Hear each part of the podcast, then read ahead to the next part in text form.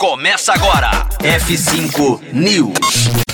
Google Maps começa a aceitar pagamento de transporte público e estacionamento. F5 News, seu clipe diário de inovação e empreendedorismo, disponibilizando o conteúdo. O Google Maps começou a implementar um novo recurso que permite pagamentos de passagens de transporte público e estacionamento. O caso das passagens é mais amplo, com a companhia confirmando uma expansão para mais de 80 agências de trânsito ao redor do globo, ainda que não especifique quais. O bacana da função é que ele vem para agilizar o tempo do usuário planejando a viagem.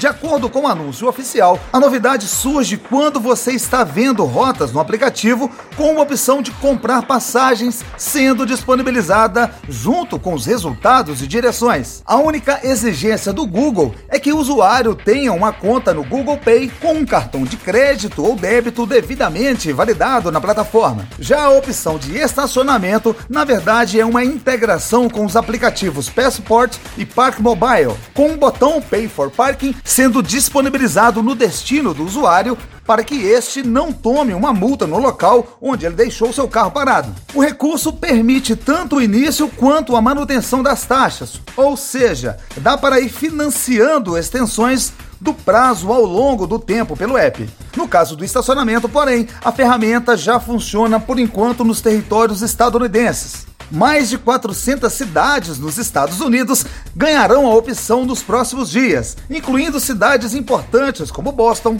Los Angeles, Nova York e Washington.